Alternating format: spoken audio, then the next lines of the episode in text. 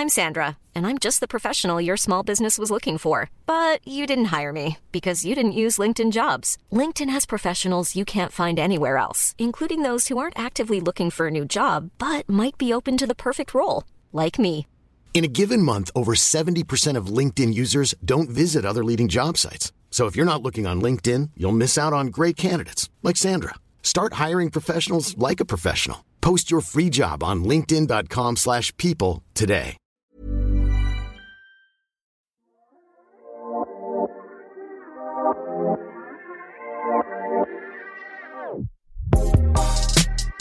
C'est bien la première fois qu'il fait des étincelles avec sa bite. Et on bandera quand on aura envie de bander. C'est drôle. Un bonhomme, substantif masculin et adjectif, selon le dictionnaire, c'est un homme bon, vertueux, d'un comportement favorable, agréable à autrui. Alors pourquoi quand on entend? Ils vont voir si je suis pas un bonhomme On a l'impression que ça veut dire autre chose. Bonjour, c'est Victoire de la Maison Neuve. Et vous écoutez Bonhomme, le podcast sur les nouvelles masculinités du magazine GQ. Dans ce nouvel épisode, on reçoit l'acteur François Civil, 29 ans, et en ce moment à l'affiche du Chant du Loup, de Celle que vous croyez et de Monde Inconnu. Il s'est confié sur notre divan au sujet de son adolescence et de ses premiers cheveux blancs. Mais d'abord, je lui ai demandé sa définition du bonhomme.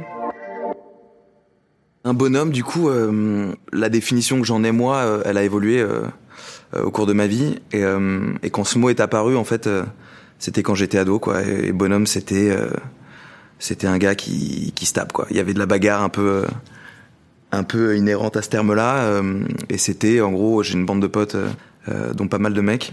Et en gros, si tu si tu sautais, on disait ça, si tu sautais dans la bagarre pour défendre un un frérot, t'étais un bonhomme, et si tu le faisais pas, t'étais pas un bonhomme. Donc ça, c'était la première définition que j'en avais. Et en fait, Et en t'étais un bonhomme toi à l'époque? Ah, j'étais un bonhomme, ouais, bien sûr. Mais c'est un truc, euh, c'est pas un truc, euh, c'était pas un truc évident, quoi. Je sais que la première fois que tu, tu frappes quelqu'un, c'est un peu vertigineux, quoi. Tu te dis, voilà. Euh, donc non, non, euh, j'ai- été un, considéré comme un bonhomme à un moment donné, mais, euh, mais comme je disais, la définition change et en fait, euh, en, en grandissant, en, en mûrissant, ça devient, ça devient autre chose, quoi. Bonhomme, c'est, bah, je crois, que c'est c'est les, les mots qui, qui composent, c'est les deux mots qui composent ce mot, quoi. C'est quelqu'un de bien, donc droit dans ses bottes, avec des valeurs, ça devient un truc plus, plus intérieur. Et ce bonhomme-là, tu l'es aussi? Tu crois Euh, J'espère, en tout cas, euh, je tends, je tends à l'être au maximum. Mais c'est des remises en question, c'est des doutes. euh, ouais, j'essaie d'être ce bonhomme-là. Et c'est qui les, les hommes de ta vie ou les, les bonhommes de ta vie? Euh, bah, il y a mon père, euh, déjà, évidemment. Et lui, c'est un bonhomme, quel sens du bonhomme? Quel sens du bonhomme? Bah, c'est pas du tout un bagarreur. C'est un mec plutôt, plutôt discret, plutôt solitaire, euh, très intérieur pour le coup, avec une grande, euh, une grande intelligence, une grande culture, mais qui est pas quelqu'un euh, d'exubérant du tout, quoi. Il est plutôt pudique et même dans dans sa manière d'aborder les émotions, les sentiments. C'est quelqu'un de très réservé, quoi. Donc c'est vrai que le rapport que j'ai eu avec lui. même s'il était très affectueux et que je sens que par moments je l'ai rendu fier et tout, c'est des trucs dont on sait pas beaucoup parler quoi. La parole était pas au centre de la relation. Plus ta mère, du coup, j'imagine. Euh, plus ma mère, ouais. Mais qui est aussi un bonhomme à sa manière. hein. Euh, Ma mère, euh, euh, malgré qu'elle soit pas très grande et euh, pas très impressionnante, elle a un truc. tu vois, elle a été rectrice, elle a eu des fonctions au sein de l'éducation qui demandent d'avoir une stature et, et une forme aussi de, de, de virilité, tu vois, et que je suis sûr qu'elle a. Ok, c'est les deux, les deux bonhommes de ta vie. les deux bonhommes. Après, euh, après non, j'ai ma, ma bande de potes évidemment, euh, avec qui je me suis construit, tu vois, pour le pour le meilleur et comme pour le pire dont je parlais tout à l'heure. Tu vois, ces époques un peu, on se cherche quoi, on est tumultueux, ado, puéril. Euh, ça et ensuite les rencontres que j'ai fait euh, par la suite professionnellement.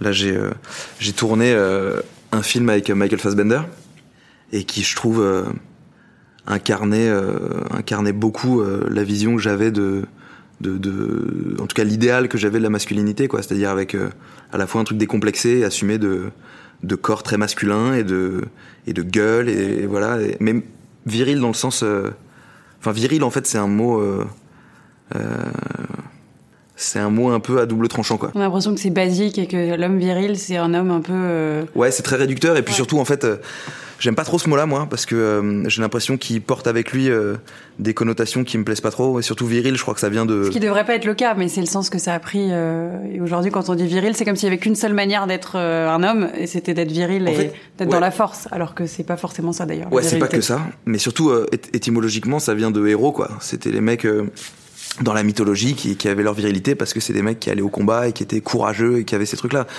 Et c'est vrai que euh, aujourd'hui de se réclamer quand t'es un mec de cet héritage de virilité alors que t'es en chaussettes claquettes euh, dans ton salon et que t'as aucun combat et que t'as rien dans ta vie, en fait, c'est c'est un peu euh, illégitime. Ouais. Donc euh, donc euh, non, euh, je me sens pas viril moi.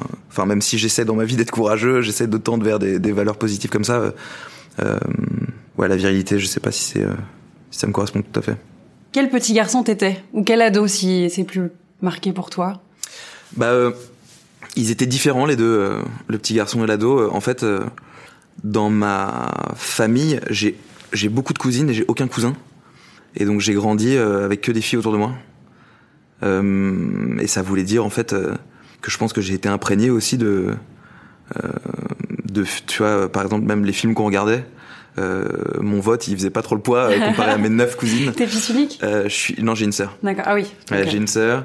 Euh, C'est quoi les films que t'as des- le plus vu en boucle? Euh, bah, c'est des films de Jacques Demy, tu vois, des Podane, des, euh, des Demoiselles de Rochefort, même des trucs plus cheesy, genre Et la virilité, dans, le rôle de l'homme dans. Podane, du père, c'est. Bah, c'est une cata. Ouais, c'est une cata. Une on se rendait pas compte, hein, moi aussi je l'ai Ah bah non, non, c'est sûr, ça on redécouvre hein, ces Ouais. trucs-là à l'adolescence et quand on, quand on grandit, mais, mais je pense qu'on s'en imprègne un peu, quoi. Et du coup, d'avoir grandi parmi ces filles, j'avais notamment une cousine qui a mon âge, euh, et avec qui, en fait, euh, et qui était un peu garçon manqué. Mais d'ailleurs, c'est bizarre de dire garçon manqué pas fille manquée, tu vois, il y a plein de termes comme ça qui, qui marchent pas dans les deux sens. Euh, bah, bonhomme, notamment, tu vois. Euh, bonhomme, c'est un truc qui porte plein de valeurs euh, positives, euh, quel Bonne que soit femme. le moment Par rapport à bonne femme, par tu rapport à bonne femme, ouais. tu vois.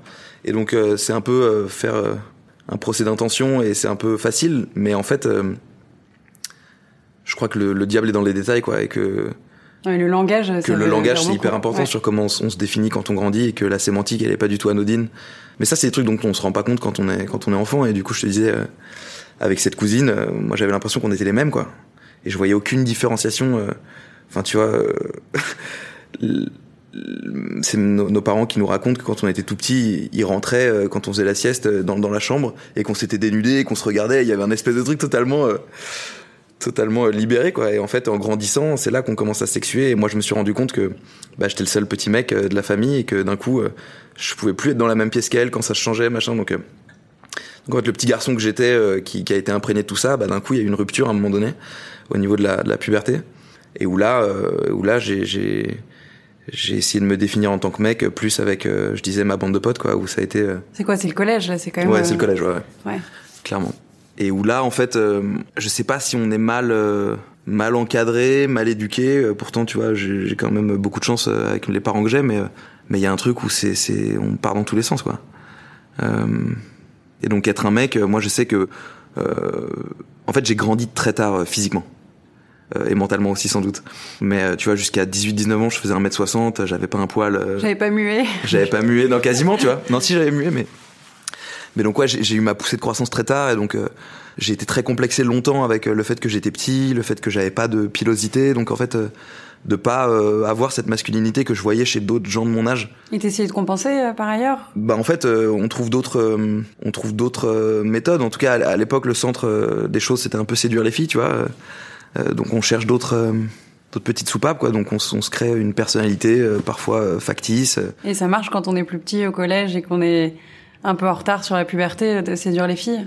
euh, bah ça marche euh, bof quoi. Et donc du coup on essaie d'être performant dans d'autres domaines. Donc on se bute en sport on essaie d'être le plus drôle d'être le plus machin. Donc euh, on, voilà on en passe par d'autres euh, chemins de traverse mais. Et ensuite nous on est on était un peu le on se charriait beaucoup quoi dans ma bande. Donc c'était à celui qui allait avoir le plus bon mot. Donc il y avait aussi un- une, une espèce de compétition de, de vivacité euh, d'esprit quoi qui était très présente. Et après en fait j'étais j'étais très très hyperactif. Ouais.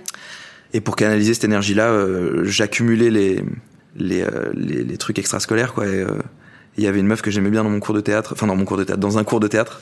Et mon pote qui était dedans, il m'a dit bah viens, c'est c'est charmé quoi pour se rapprocher des gens. Tu fais des impros, tu fais des trucs comme ça. Donc je me suis dit c'est l'occasion d'aller d'aller me frotter à ça. Et en fait, bon ça a pas marché avec cette meuf-là, mais euh, mais du coup j'ai découvert le jeu à ce moment-là quoi. Ah ouais. Et Donc c'est euh, via une fille, via l'adolescence. Et... Ouais, enfin, c'est ça, ouais, ouais. Toi qui as décidé. Bah ouais, ouais, mais c'est le moteur de beaucoup de choses, hein, je crois, quand on est jeune, d'essayer de plaire, de séduire, de, de se comparer aux autres. Mais tu vois là, c'est très basique quoi. Cette masculinité là que tu cherches, elle est dans des trucs. euh, tu vois, on parle de pilosité, de de, de taille, de force et tout. Et en fait, c'est des c'est des espèces de vieux euh, de vieux euh, archétypes quoi de la masculinité qu'on a, de mais même euh, de taille de sexe et tout. Tu vois, moi j'étais Et en plus, à l'adolescence, c'est hyper dur de faire le discernement entre ce qui te ressemble à toi ou ce qui doit être la- des valeurs communes pour tout le monde. On on n'y arrive pas. Ah bah c'est sûr, c'est impossible. Et donc après tu, tu grandis, tu relativises quoi. Tu te rends compte qu'en fait on était tous pareils à ce moment-là, Et nous, on de comparait pas. Enfin, les, vous, euh, c'est ce qui est dans les, ce que vous comparez dans les vestiaires du foot, euh, vos tailles de sexe, comme tu disais. Nous, les filles, c'était pas limite, on plaignait celles qui avaient eu des seins trop tôt ou celles qui avaient été formées trop tôt, quoi. Alors que les garçons, Ah, c'est il y a cette envie de, dans, dans des coups. Nous, on était là. Ouais. non. Parce que du coup, il y a une différence qui fait que ça y est, tu peux plus être euh, comme toi avec tes cousines, tu peux plus être garçon et fille comme avant. T'es obligé maintenant de noter que Ouais, c'est ça. Ouais. Ce sera plus pareil. Mais du coup, ouais, cet apprentissage de la sexualité, il est, il est tumultueux. hein, et je pense que c'est bien d'en passer par plein d'étapes, mais, euh, mais j'ai l'impression que ça pourrait être mieux, euh, mieux encadré parce qu'il y a plein de séquelles en fait. euh, parce que l'adolescence c'est très violent, je crois, comme, comme époque pour plein de gens, et ça laisse plein de traces après, quoi. Et on se construit beaucoup à ce moment-là, surtout par rapport à l'autre, dans le regard des autres. Donc tu vois, je pense notamment à, euh, à la pornographie, quoi. Ça, ça, ça, ça devient une espèce de repère d'éducation sexuelle pour plein de gens, alors que c'est une catastrophe, quoi.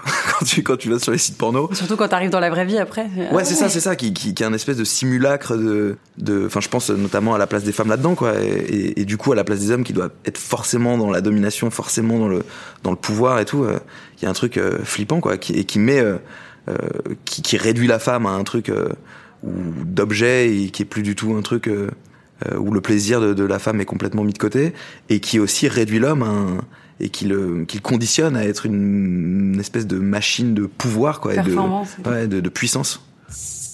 Une braguette tendac, tu sens que ça peut, ça, ça peut péter à tout moment, ça. J'avais le haut du jean cabossé. J'étais mal, hein. J'avais, bah, tu sais, les, les mimoles, là, les mimolettes, comme on dit. C'est c'est important pour toi la- l'apparence physique, la tienne. Hein. Euh, C'est quelque chose qui te préoccupe ou? Bah ouais, comme tout le monde, quoi. C'est-à-dire que je préfère me voir sur une photo où je me trouve jolie qu'une photo où je me trouve chum. Euh, tu vois, je suis pas du tout dénué de d'ego et euh, et surtout je fais un métier euh, où mine de rien, acteur c'est un corps et une voix. Et donc euh, t'es un corps quoi avant tout. Donc euh, l'image est hyper importante et ce qu'on en fait aussi. euh, après, moi justement j'essaye de pas, tu vois, je pense notamment aux réseaux sociaux, mais de pas rentrer dans ce truc de poster un selfie par jour ou de faire des stories où je me filme tout le temps, euh, même si t'es obligé de jouer le jeu un peu parfois de des trucs promotionnels et tout, mais euh, mais en tout cas je fais je fais attention à ça quoi, pas être trop trop égo euh, centré.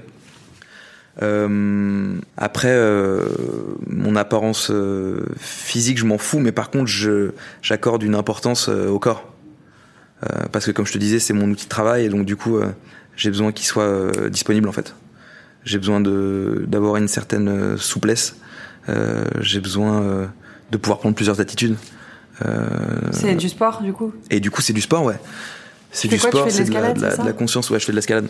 Et, et ça, ça m'intéresse beaucoup aussi le lien qu'on a entre notre esprit et notre et notre corps.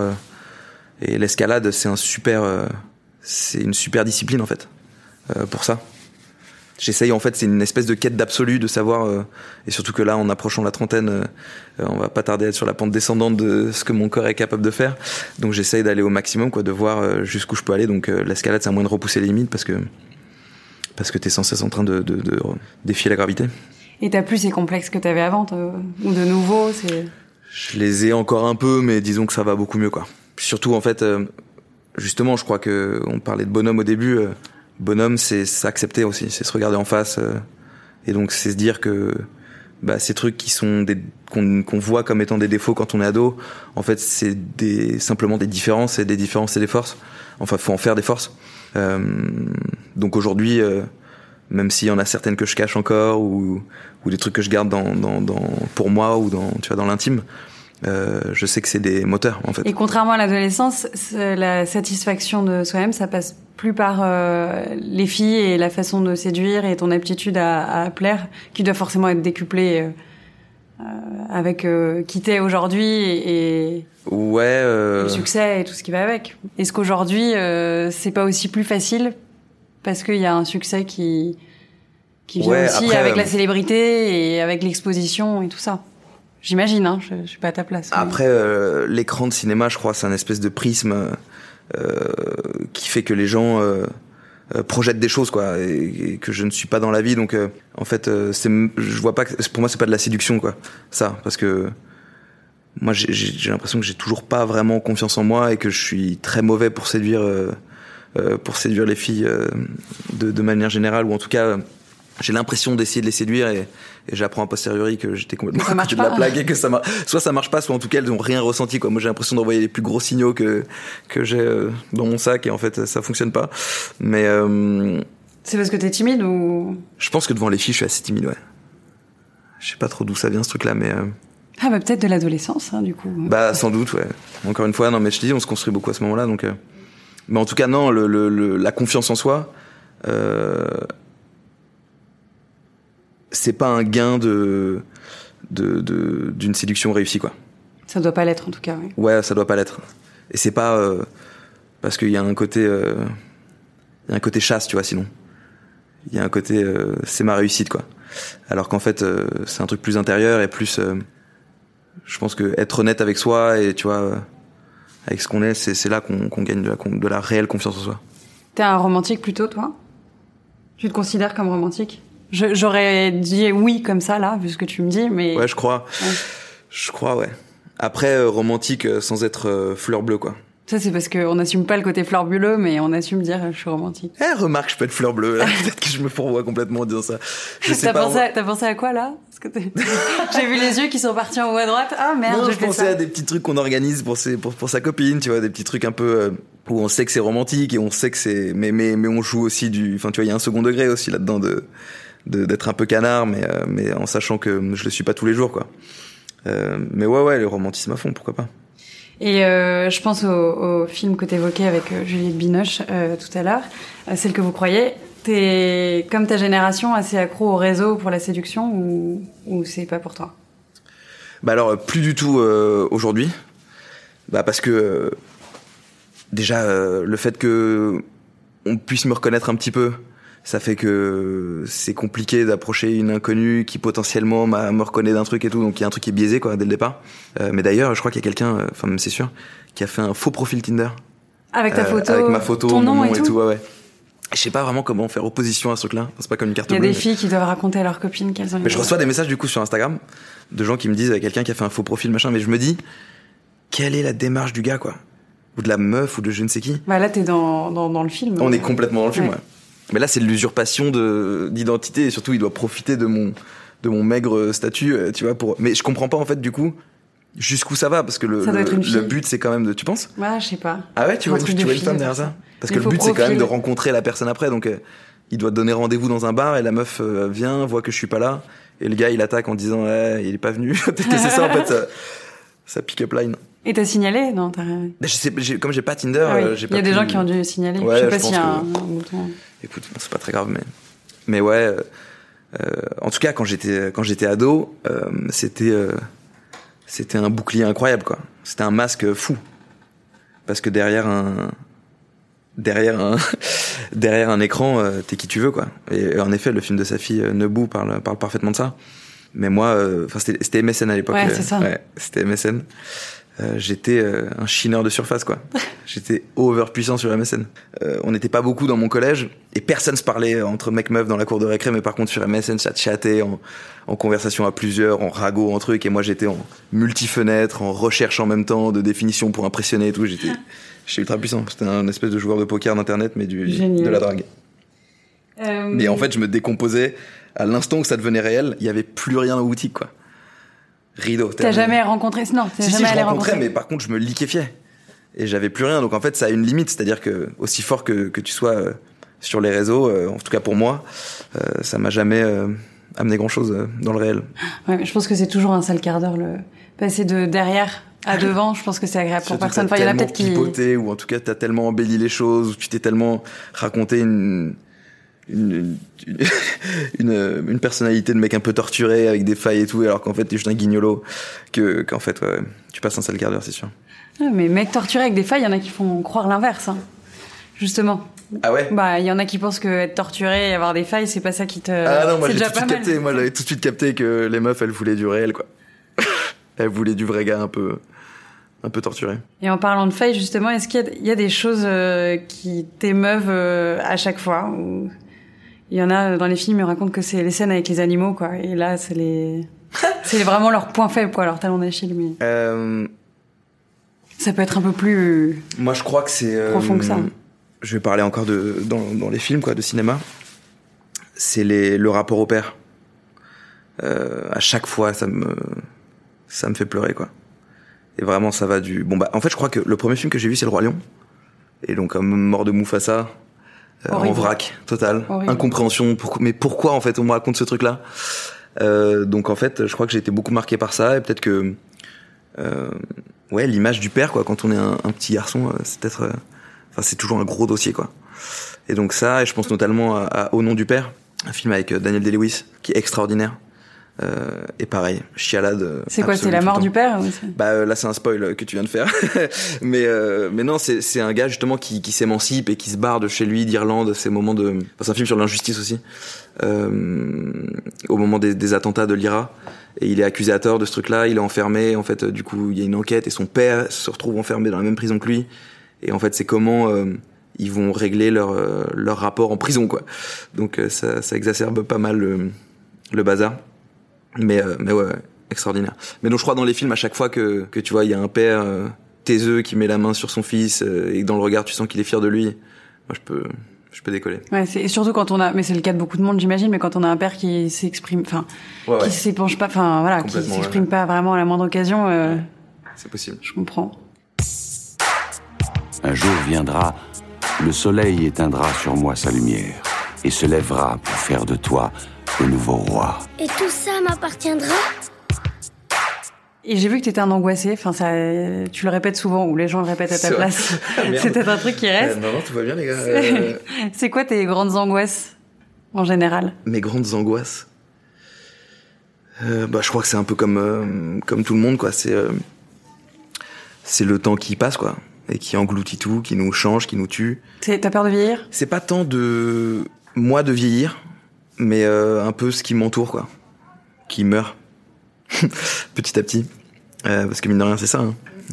On, va tous vers ça. Donc en fait, ouais, c'est le c'est le changement, quoi. J'ai une grande une grande nostalgie des choses passées qui ne sont plus, des endroits où j'allais, où je vais plus, euh, des, des des musiques euh, que j'écoutais, des parfums, tout ça. Enfin, euh, je- on l'a on l'a tous, hein, mais peut-être que moi c'est c'est assez euh, présent chez moi, quoi, ce truc-là. Et c'est quoi, c'est l'enfance? C'est des, des, des souvenirs d'enfance, plutôt? Ouais, même des trucs d'il y a 2-3 ans. hein. Ah ouais. Ouais, ouais. Donc en fait, c'est constant. Et, euh, et je crois que pour ça, euh, je fais un peu la politique de l'autruche, quoi. Donc je vis au présent et, et je regarde beaucoup vers le futur. Et, euh, et aussi angoissé, je crois, euh, de notre monde là qu'on a qu'on a construit, là. Euh, notre petite espèce euh, qui est assez euh, détraquée, je crois. Et donc en fait, euh, à en écouter euh, tous les spécialistes euh, de l'écologie, de la sociologie. euh, qui sont quand même très crédibles dans ce qu'ils avancent. je crois qu'il y a aucune raison de ne pas être angoissé. Du coup, j'essaie de créer des trucs qui vont dans ce sens-là, quoi, et qui essayent de me, de me décharger un peu de. Ça passe par quoi? Bah, là, je suis en train de monter un projet photo, notamment qui s'étale sur 30 ans, ou 20 ans, je sais pas encore, mais je veux un chiffre rond. Dans 20 ans, tu seras vieux. Bah, euh, vieux, euh, peut-être mort. euh, et donc, du coup, c'est des portraits, mais donc, euh, voilà, c'est, ça, ça va être une manière de montrer. Enfin, c'est pas qu'un projet photo, il va s'agir aussi de, de parler un petit peu. mais donc, j'ai- j'aimerais avoir un panel de gens que je prends en photo maintenant, que je prends en photo plus tard, mais avec un procédé technique. Enfin, bref, tout est compliqué, mais en, en gros, voilà, euh, ça me permet de réfléchir à ça aussi. ouais. T'as eu ton premier cheveu blanc? Alors, c'est, c'est drôle que t'en parles. Je, suis- Euh, je suis dedans, hein, c'est pour ça. On a le même âge. mais moi, je suis en, moi, c'est pire que ça. Enfin, c'est pire que ça, ou mieux, ou j'en sais rien. Mais je fais de la dépigmentation. C'est-à-dire? Euh, C'est-à-dire que mes angoisses, euh, du coup, euh, au lieu de me plonger dans des, dans des crises d'angoisse, euh, tu vois, euh, mentales, je pense que elles s'expriment pas mal par mon corps. Donc, tu sais, je te parlais tout à l'heure du lien entre l'esprit et le corps, et, et je pense qu'il est très ténu. Et, et donc voilà, et donc euh, ça, c'en est la preuve, quoi. C'est que, mes, ta peau qui. mon mal-être d'adolescent, en fait, il s'exprime beaucoup par la dépigmentation, des cheveux. Tu vois, j'ai une mèche blanche là, par exemple. Ah ouais, oui, il y a des gens qui ont ça et c'est bon, c'est réuni sur une mèche. Ouais, c'est ça, ouais, ça se réunit sur une mèche. Et en fait, c'est pas des signes de vieillesse, c'est plus des signes de choix de choc émotionnel, soit Ah machin. ouais. Non, c'est pas vraiment, c'est des maladies c'est un petit brin de folie, moi, je, je trouve ça poétique de Ouais, dire. bah voilà, tout le monde dit, voilà, il met la poésie qu'il a envie d'y mettre. Et quand c'est sur lui, il est trop bad, mais quand c'est sur les autres, il y a toujours une, une explication mignonne. Ouais, c'est ça, mais ça, c'est le genre de truc où quand t'es ado, c'est une catastrophe. Et plus tard, en fait, bah voilà, c'est ta petite différence qui fait que t'as l'impression d'être un X-Men. Euh, Est-ce que j'ai toujours eu cette mèche? Euh, Non, non, c'est des trucs qui naissent, euh, je te dis, euh, au moment de l'adolescence. Ah, au moment de l'adolescence, Ouais. Et donc, euh, cheveux blancs, ouais. Mais tu vois, cette angoisse du corps qui va être moins performant, pareil, c'est la quête de. Un peu. euh, c'est Spinoza, quoi, qui posait cette question de que peut le corps, bah, on essaie de savoir. Et puis en plus, euh, 30 ans, c'est l'âge où on, on commence à comprendre des choses et on comprend aussi qu'on aurait dû comprendre avant. Euh, Ça, c'est un classique. Ouais. Bah, ça, j'invite tout le monde à écouter l'album d'Orelsan, qui est une pépite. Qui doit être bien angoissé lui aussi. Ah, bah, c'est sûr. C'est sûr. Mais à la fois, il le fait avec une. Enfin, il les communique avec une, une douceur et une nonchalance euh, qui rend le truc très euh, digeste. Euh, du coup, j'ai compris, t'es plutôt un mec à la bande de potes et bande de mecs? Euh, bande de mecs, mais pas que, non, non, du tout. euh, je parlais de ça parce qu'on parlait de bagarre et c'est vrai que les meufs de ma bande. ah, quoique, il y a eu des bastons, il y a eu des bastons de meufs. J'ai quelques exemples en tête là, mais mais non, non, sinon, en fait, moi j'ai une bande depuis la crèche. Ah ouais? Ouais, ouais, c'est ou même depuis la nourrice. On vient tous du même quartier Ouais, de Paris. euh, de Paris, ouais, euh, vers le Drôlin. Et donc du coup, euh, en fait, il y avait crèche, maternelle, primaire, collège dans la même rue. Et on a fait toute notre scolarité ensemble, à être dans une classe ou dans celle d'en face, c'est troisième A, troisième B, tout ça. Donc, donc parfois on était ennemis, parfois on était amis, parfois on était amoureux, parfois on est passé un peu par toutes les étapes, Et aujourd'hui, tu les vois toujours. tous les jours. Ouais. Tous ensemble, Ouais, enfin, ouais, c'est la même bande. C'est la même bande, une dizaine de personnes. Après, il y a eu des petites fluctuations, mais, mais de manière générale, ouais, c'est le même noyau. Et il y a, il y a euh, quasiment autant de meufs que de mecs. Ouais. Et c'est quoi la spécificité de ta bande de potes? C'est qu'est-ce qui vous réunit? En j'ai- je me suis dit, est-ce que c'est Je me suis noté une bande mixte type Friends et je comme si c'était le seul modèle de bande mixte euh, Ouais, qui pouvait exister. Mais Je viens de découvrir Friends, là, il y a un an. Enfin, Ouais. même pas, quelques mois, je suis en train de regarder, là, je suis saison 9, donc pas encore de spoil ultime, s'il vous plaît. Et en regardant Friends, que je découvre, je me rends compte à quel point euh, il y a des similitudes avec ma bande, quoi. Comme quoi ils ont touché un truc euh, tout à fait euh, universel. Euh, et et d'ailleurs, pour l'époque, c'était très très moderne, quoi. Quand tu vois, Ouais, dingue. justement, sur euh, euh, la masculinité, sur... euh, Enfin, il y a des trucs de ouf, quoi. Ça commence, c'est un mec qui vient de se faire larguer par sa femme, qui découvre qu'elle est lesbienne. C'est le point de départ de la série. Ross, il est bien hein, nouvelle masculinité. Ah bah, bien sûr, ouais, même ouais. euh, Mais tous, sauf hein. Joey, même. Oui, mais, mais même Joey, euh, tu sens que, bah, en fait, euh, Joey, c'est, il est là pour, euh, pour amener la dérision, quoi. Et le, et le côté, bah, on se il a des réflexions que parfois on peut se faire en faisant des raccourcis. Et du coup, il est sans arrêt en train d'apprendre. Joey, c'est le personnage qui apprend le plus. Il est génial. Je l'adore. Et, euh, je m'identifie pas mal à Joey, moi, pour le Ah coup. ouais Ouais, un mix de Joey et Chandler. Ah oui, j'allais dire, je sais pas pourquoi, été sûre que t'étais le genre de mec qui s'y met. Qui, Bah qui ouais, ouais, en, en, en bouclier d'humour. Aussi, sans doute, à, à la Chandler. Bah, lui aussi, il a un père euh, qui a fait une, Ouais, une transformation de genre. euh, Exactement, Las Vegas. Viva Ouais. Las Vegas, c'est génialissime. mais non, mais donc du coup, je me rends compte à quel point euh, ça résonne avec euh, moi ce que j'ai vécu dans, dans ma bande de potes, même si on n'a pas été en coloc à proprement dit pendant toutes ces années. Donc, je sais pas ce qui nous définit, mais ouais, un truc de, de, de, de. En fait, on a tellement grandi ensemble. Tu vois, on s'est tellement construit les uns dans les autres que c'est des vases communicants de dingue, quoi. On est tous un peu les mêmes, on a les mêmes références, ça va, du, ça va très très vite. Et t'as un rôle, toi, dans cette bande? Ouais, je vais être le petit rigolo peut-être. Le petit rigolo. Eh, mais parce que, attends, tiens, c'est drôle, c'est un lapsus qui m'échappe. Mais comme j'étais petit euh, jusqu'à très tard, mon surnom c'est Fiston dans la bande. Ah ouais, Ouais. Et euh, aujourd'hui, tu leur manges une tête euh, aux autres ou t'as pu, t'as pu Euh, arriver à les dépasser Ils sont assez grands, mais, euh, mais par contre, euh, le- il se trouve que j'ai. En muscle, ouais. Parce que beaucoup d'escalade. Ah ouais. Euh, Est-ce qu'il y avait des croyances que t'avais sur le fait d'être un homme quand t'étais justement plus jeune? Et aujourd'hui, t'arrives à 30 ans, tu te dis, euh, putain, c'était pas du tout ça, quoi. Il y en a, c'est à 30 ans, je serais mariée, j'aurais des enfants, ou à 30 ans, j'aurais un boulot de ouf, ou à 30 ans. Est-ce que tu... Encore aujourd'hui, euh, j'ai beaucoup de mal à me projeter dans, dans 10 ans. Donc c'est pour ça que c'est des questions qui me tracassent beaucoup. Là, je t'en parlais juste avant. De qu'est-ce qu'on va devenir en tant que monde et en- moi en tant qu'homme au milieu de ce truc-là.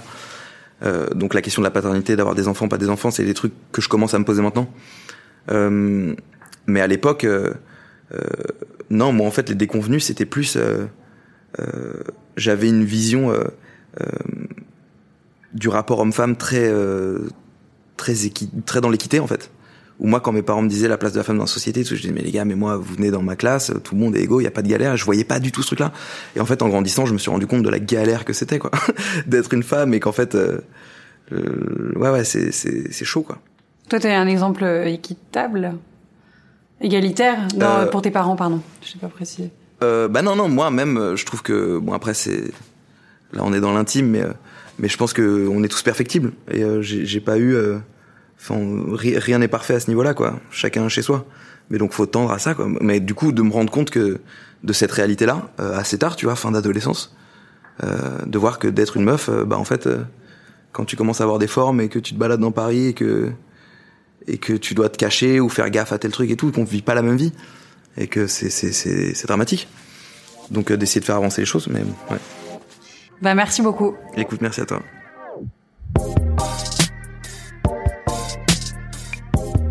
Si vous avez aimé et que vous écoutez Bonhomme sur une appli de podcast, n'hésitez pas à lui mettre 5 étoiles et à commenter. Si vous écoutez sur Audible ou Spotify, c'est super, partagez. Si vous écoutez sur YouTube, vous pouvez liker, partager et commenter. On prendra le temps de vous répondre. C'était Victoire de la Maison Neuve et on se retrouve dans deux semaines pour un prochain épisode de Bonhomme. À bientôt!